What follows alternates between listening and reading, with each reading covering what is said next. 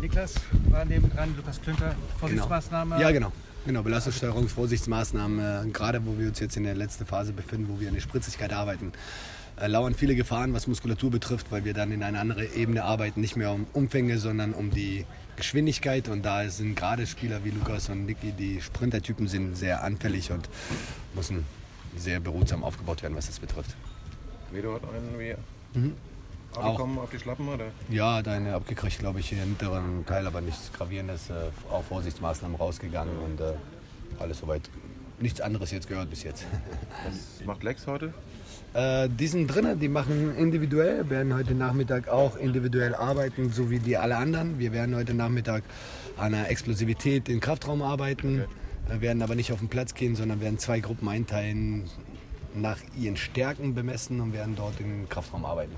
Also das ist aber bei Lex jetzt nicht so dramatisch. Nö, nö. Das äh, war einfach nur, dass der Muskulatur ermüdet war und zugemacht hat kurz, ohne dass dabei jetzt was gerissen ist oder desgleichen, sondern befindet sich jetzt in Behandlung, Aufbau, Wasser und äh, wird, glaube ich, die nächsten zwei Tage einsteigen, soweit ich weiß.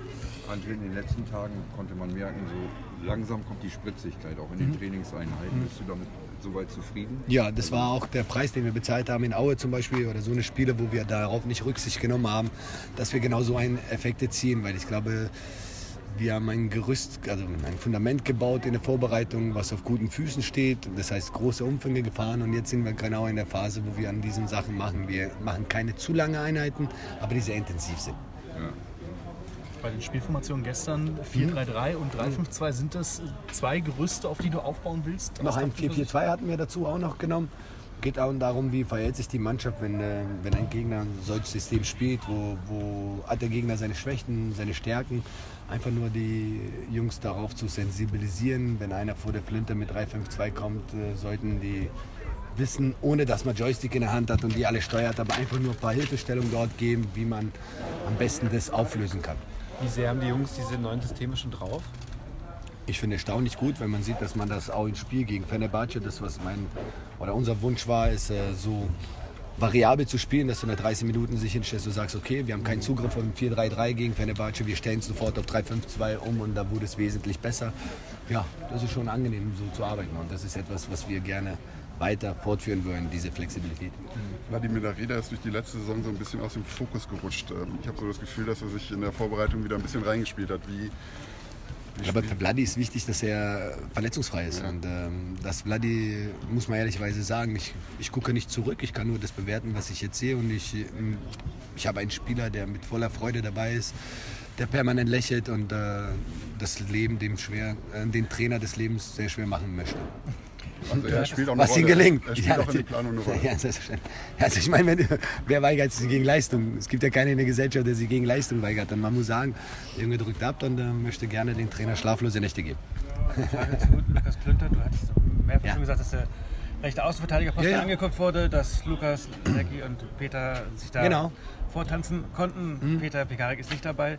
Ist es so, dass ähm, ihr da nicht mehr nachlegen werdet, dass du zufrieden bist mit dem, was du im Personal hast? Oder? Ich finde, dass, äh, dass wir von vornherein den drei Jungs die Möglichkeiten geben sollen zu performen und dann zu gucken, wie das auch in den Wettkämpfen aussieht. Aber ich bin sehr erfreut über die Entwicklung jeden Einzelnen, also sowohl Lex als aber auch Lukas, der jetzt im letzten Spiel so hoch agiert hat, das, was wir uns gewünscht haben. Lukas äh, hat Balleroberung in gegnerischen 16er gehabt und ähm, das war etwas Erfreuliches für mich, weil man danach mit ihm zusammengesessen hat und individuell ihn das analysiert hat und gesagt hat, welche Vorteile das alles hat, wenn er so hoch agiert, dass er in Räume kommt mit seiner Geschwindigkeit, wo er jeden Gegner wehtun kann.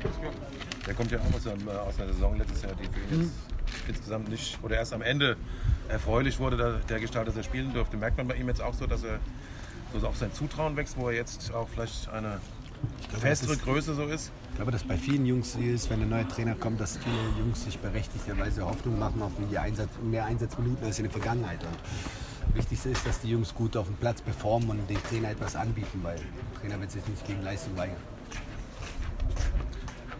Habe ich noch eine Ja.